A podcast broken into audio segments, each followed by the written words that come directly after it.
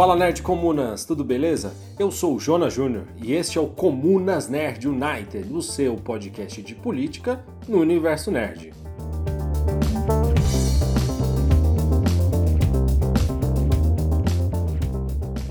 É isso aí, pessoal, estamos de volta para mais um episódio do Comunas Flash, em que vamos falar rapidamente algum tema do universo nerd e político.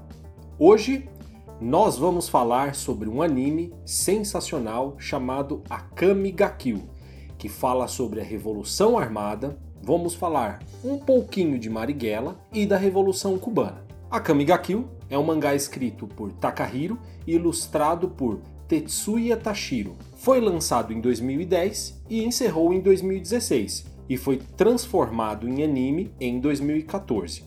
Aqui vamos falar do anime e vamos citar alguns trechos que valem para o nosso debate. Este anime conta a história do jovem adolescente Tatsumi, que decide ingressar na Night Ride, um grupo de guerreiros revolucionários que lutam contra o Império ou a capital. O motivo da sua luta é a indignação ao ver o descaso dos governantes com o país e as injustiças do mundo devido à corrupção e pobreza extrema. O anime debate claramente e sem meias palavras que, para derrubar um governo opressor, a revolução é necessária. Mortes vão ocorrer e que todo o processo revolucionário é violento. Além disso, o anime é claro ao afirmar que é necessário se armar para a revolução e que não é possível tal movimento sem as armas. Repare que a luta é contra o império e a capital, palavras utilizadas no anime. Qualquer referência com imperialismo ou capitalismo, creio que não é uma mera coincidência. Para combater este governo ou a capital, um grupo revolucionário chamado Night Ride e o Império utilizam armas poderosas chamadas Armas Imperiais, que foram criadas pelo primeiro imperador, com o objetivo de proteger o Império. Ao todo são 48 armas, mas parte delas já foram perdidas, e somente sabemos da existência de 26 delas, divididas entre a Night Ride e o governo. Existe uma regra de que uma luta entre duas pessoas, portanto, cada uma uma arma imperial, somente uma delas vai sair viva, e ou as outras duas vão morrer. Além disso, você precisa ser compatível para utilizar esta arma imperial. Interessante notar que as armas foram criadas para garantir um discurso de proteção do Estado, mas a verdade é que elas são utilizadas para garantir a perpetuação do Estado, que é opressor, além de deter o poder legal de utilizar as armas. Apesar das incursões da Night Ride de guerreiros sem armas imperiais, é fato que todo o balanceamento da guerra é feito pelas armas imperiais, ou seja, Quanto mais armas poderosas você tem e soldados compatíveis, mais chances você tem de vencer a guerra. O governo é liderado por um imperador que é uma criança. Mas quem manda mesmo é o primeiro-ministro chamado Honest, uma palavra que é interessante, que manipula todas as decisões do imperador, utilizando notícias falsas, posicionamento político duvidoso que o imperador sempre acaba acreditando o ministro Honest está sempre comendo, enquanto o povo passa fome. No começo, Tatsumi deseja entrar para o exército da capital, mas acaba sendo recrutado pela Night Ride, ao compreender que a capital e a burguesia é violenta e opressora com o povo. Isso fica claro ao conhecer uma família de nobres que, por diversão, mata diversas pessoas do proletariado. A líder do grupo revolucionário Night Ride, chamada Nagenda, afirma que todos os revolucionários também matam pessoas e que uma revolução, a morte é algo que ocorre. Não existe revolução pacífica. Conhecemos no decorrer do anime uma garota chamada Mine, que é membro da Night Ride e tem uma arma imperial como se fosse um sniper. Em certo momento, ela salva uma refugiada e, ao receber a gratidão, ela diz que ela não tem que agradecer a ela por ser salva, mas sim que ela precisa se proteger, ou no caso, se armar. A Mine tem muita raiva, pois ela é uma mestiça, portanto passou por preconceito e fome, que forjou ela ser uma revolucionária. O anime nos mostra que alguns dos soldados que trabalham para o Estado, como o caso de Zank, que é um carrasco, ao receber autorização do Estado para matar livremente, supostamente em nome da justiça, se transforma em um assassino letal e acaba deixando de seguir a lei, algo muito próximo dos grupos de extermínio geralmente promovidos por policiais ou ex-policiais, organizados na forma de milícia, no Brasil, por exemplo. Uma das revolucionárias do grupo, Night Ride, chamada Shelley, é uma das primeiras a morrer, e o anime mostra Night Ride tentando aceitar psicologicamente a morte de um companheiro muito próximo, que demonstra que em toda revolução ou guerras, pessoas próximas vão ser mortas. E mesmo presenciando isso, cabe ao grupo tentar superar a morte e seguir com o ideal revolucionário. Vemos também o uso de propagandas ou fake news utilizada pelo governo ao matar um político que luta contra o governo ou a capital, usando as armas políticas e legais da lei. E com isso, espalham uma notícia de que quem matou esse político foi a Night Ride, criando uma falsa imagem perante o público. É claro que existem outros revolucionários dentro da Night Ride, mas para o debate aqui eu cortei muitos deles. Além do primeiro-ministro, como vilão, temos a Esdeath, que é uma líder militar que trabalha para o governo e possui uma arma imperial. Para ela, força é tudo, e os fracos devem ser exterminados. No decorrer da história, ela busca um amor que, para conquistar ela, tem que se provar pela força. Por ironia do destino, acaba se apaixonando por Tatsumi. Esdeath não sabe que ele é da Night Ride e nem ele pode contar para ela, mas Tatsumi acaba assumindo a função de um espião e de fazer um trabalho sujo ao fingir amor por Esdeath e espionar para Night Ride. No passado, Esdeath aprende com o pai algo que ela diz no anime, que a vida é comer ou ser comido, reforçando sua ideia da lei do mais forte. Gostaria aqui de fazer um paralelo com uma entrevista do filósofo Paulo Arantes para o podcast Ilustríssima Conversa, em 11 de março de 2023, sobre como a população pobre compreende e aceita o discurso da direita, pois para a realidade da população mais pobre, os ideais estão em último plano já que a direita diz que para sobreviver é preciso devorar ou você será devorado, comer ou passar por cima dos outros, antes que passem por cima de você. Na realidade capitalista, o capitalismo é selvagem e violento, e para sobreviver, você deve ser individualista. A religião não estaria longe do debate deste anime. Conhecemos um grupo de religiosos que usam drogas nas comidas dos fiéis, ou seja, um paralelo de como a religião é o ópio do povo. Este grupo religioso desfruta de prazeres da vida, pois vive em um harém, além de usar sexo para purificar uma mulher nova que entrou no grupo. Algo muito parecido com diversos líderes religiosos que utilizam para promover pedofilia, estupro ou abuso sexual. Apesar dos avanços da Night Ride, ela sempre fica em uma zona de equilíbrio ou de derrota na batalha contra a capital.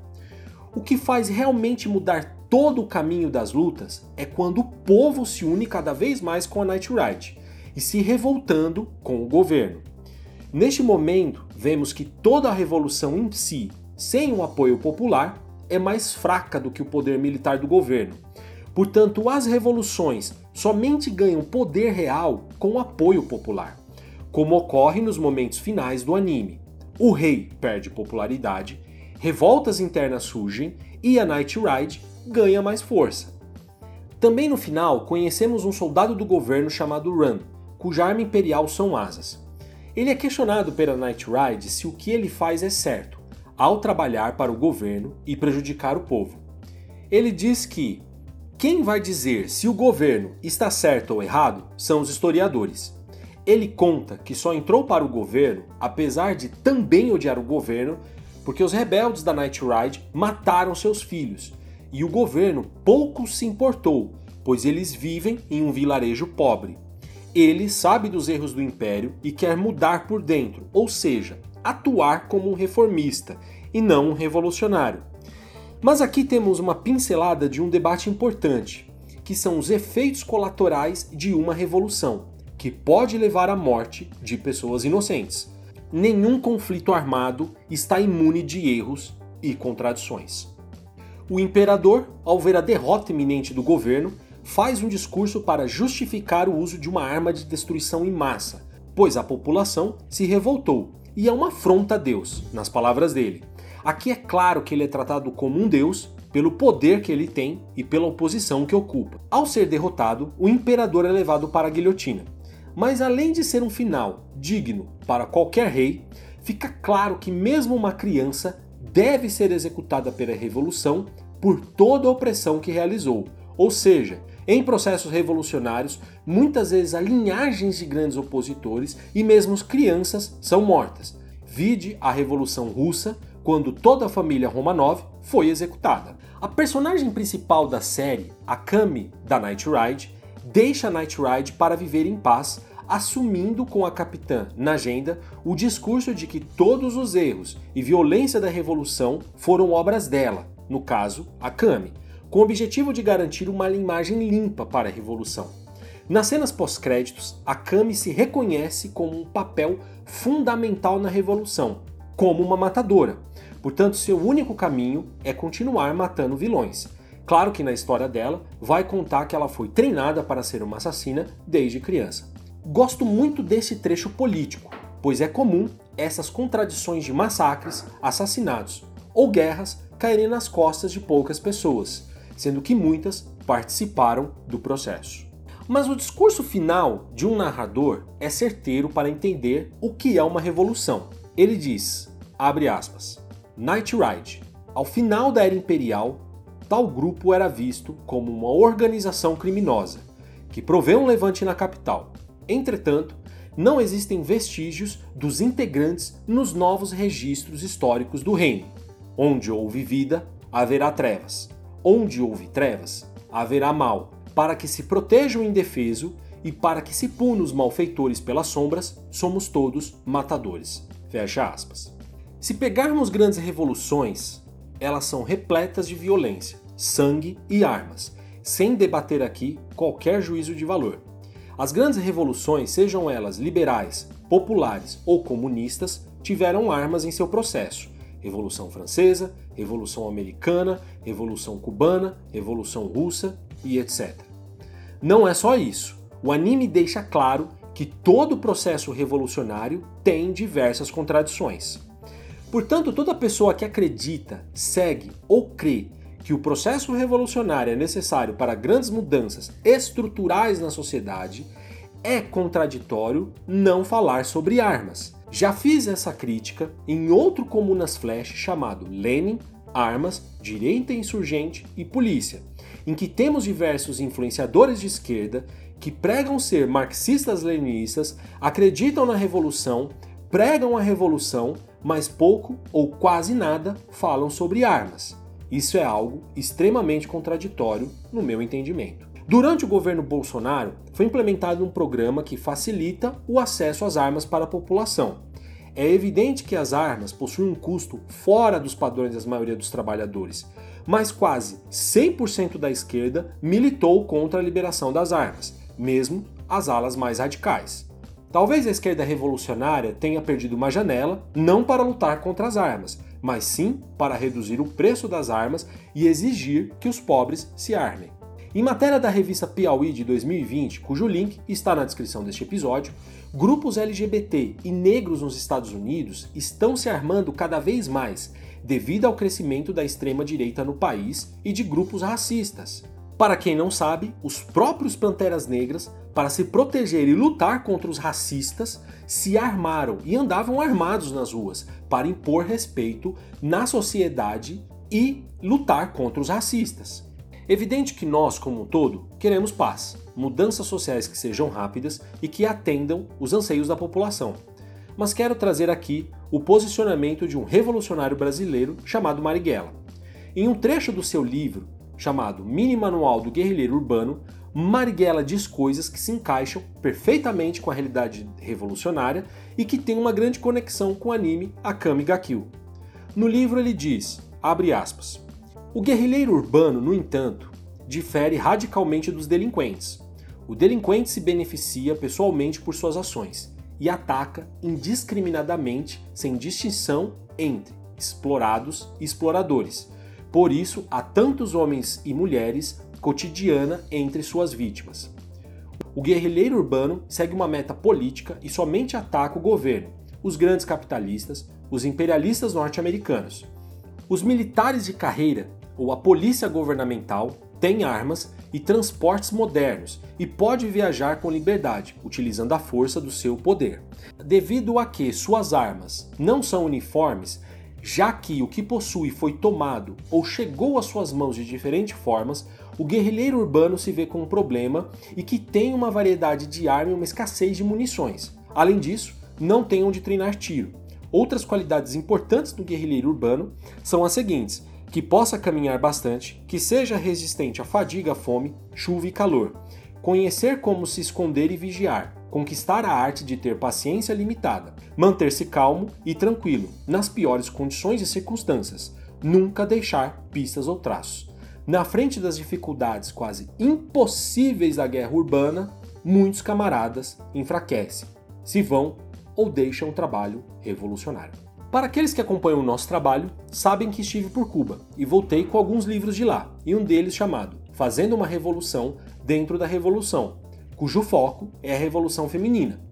O livro também aborda sobre o processo revolucionário armado de Cuba, e fica claro nas histórias que elas contam que foi necessário se armar, usar táticas de guerrilha para que a revolução triunfasse.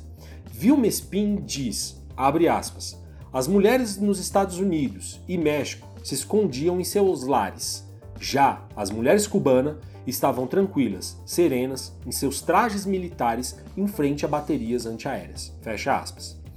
Tentei pensar durante um tempo qual seria a melhor forma de encerrar este episódio e mesmo qual seria a minha opinião formal sobre o tema.